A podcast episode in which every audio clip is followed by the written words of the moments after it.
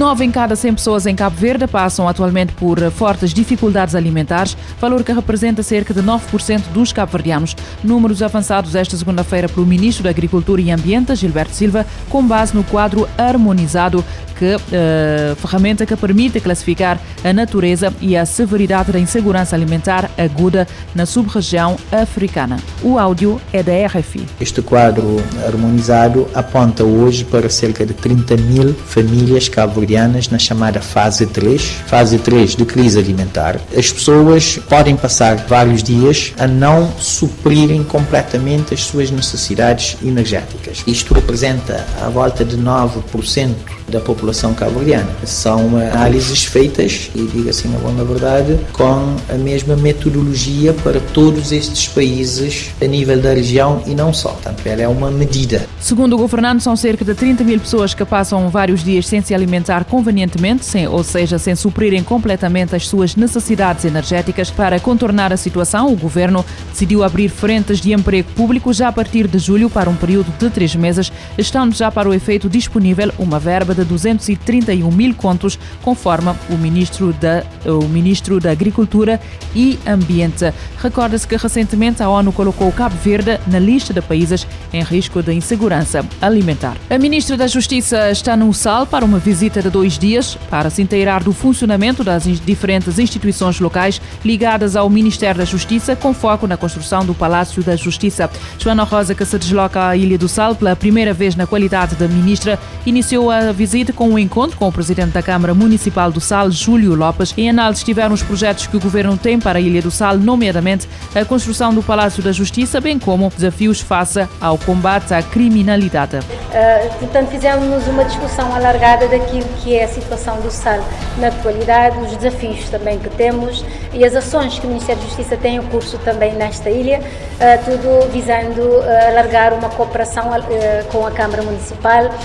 fazendo com que a Câmara Câmara Municipal possa também interagir com o Ministério da Justiça uh, no desenvolvimento, na implementação de várias medidas que temos em curso, uh, não só em relação às uh, infraestruturas, aos serviços ligados à Direção-Geral do Registro Notariado, a parte que tem a ver com a Polícia Judiciária, a reinserção social, portanto, vários desafios eh, que temos pela frente. A margem do encontro foi assinado um protocolo entre a Direção-Geral dos Serviços Prisionais e Reinserção Social e a Câmara Municipal do Sal com o objetivo de uma interação entre os serviços sociais da Câmara Municipal com os técnicos sociais locais. O Tribunal da Comarca da Praia decretou prisão preventiva para os quatro indivíduos detidos por roubo de uma mala de dinheiro com cerca de 10 mil contos em Achada Grande Frente.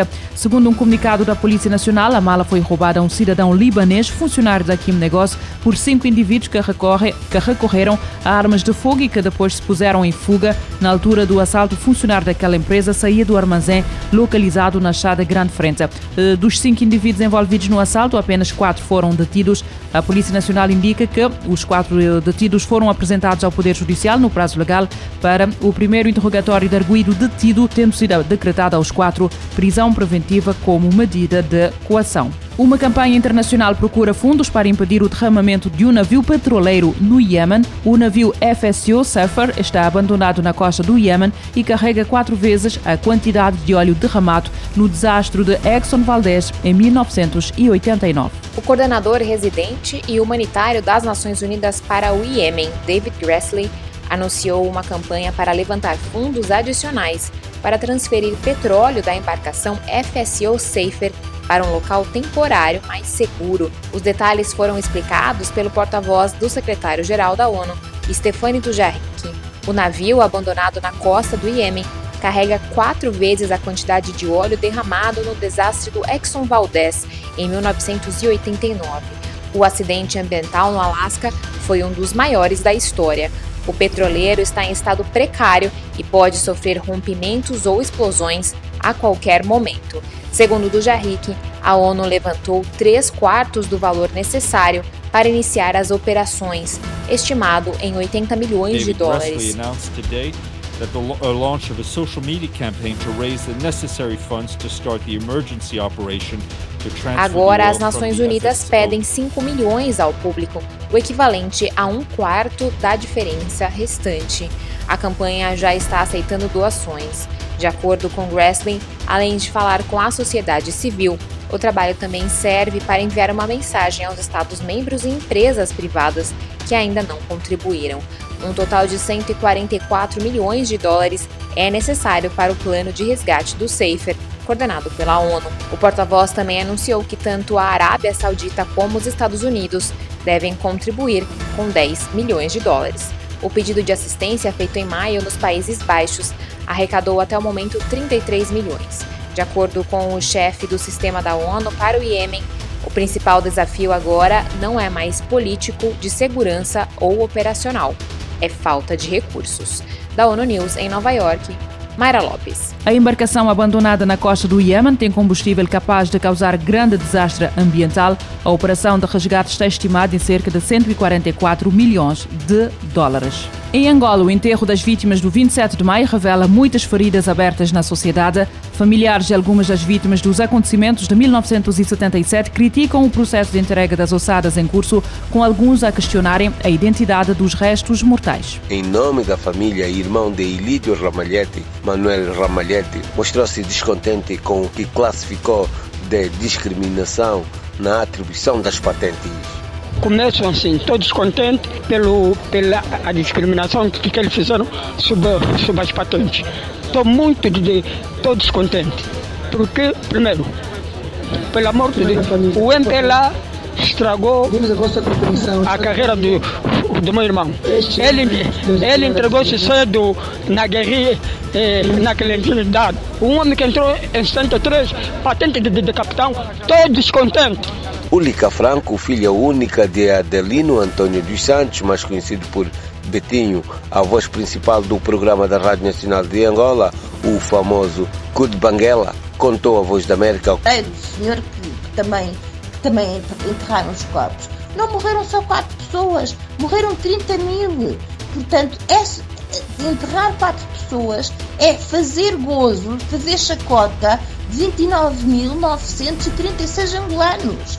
Nós somos todos angolanos. Nós não podemos estar a ser a chacota, não podemos estar a ser divididos por, pelo, pelo M, passado 45 anos de nos terem roubado os nossos melhores momentos de infância e de adolescência, de, de, de, de idade adulta. Portanto, é só isto que, por favor, 45 anos. Atento ao processo está o jurista e deputado Lindo Bernardo Tito, que diz existirem duas alas neste processo que pode complicar ainda mais o conhecido processo de reconciliação. Uh, há famílias que não entregaram uh, material de DNA.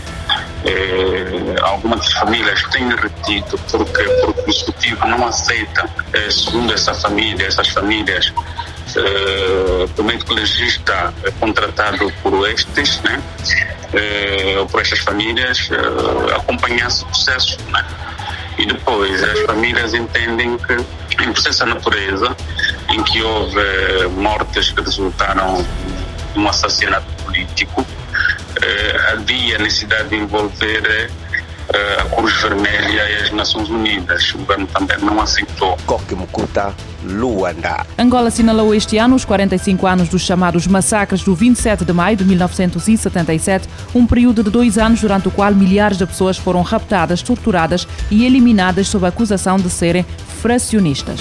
O regime cubano condenou na segunda-feira 297 pessoas por crimes de sedição, sabotagem, roubo e conduta desordeira na sequência dos maiores protestos na ilha em mais de 60 anos. Em julho de 2021, os manifestantes enfrentam entre 5 a 25 anos de prisão, dependendo dos crimes. O anúncio foi feito pela Procuradoria-Geral, a agência estatal de notícias citada pela NBC News. Estas 297 pessoas estão incluídas nas quase 400 pessoas sancionadas pela sua participação nas manifestações manifestações, incluindo 16 jovens entre os 16 e os 18 anos. Em 2021, milhares de pessoas protestaram nas ruas de Havana e de outras cidades por melhores condições de vida, à medida que o país enfrentava escassez de alimentos, de medicamentos e de energia no pico da pandemia de Covid-19.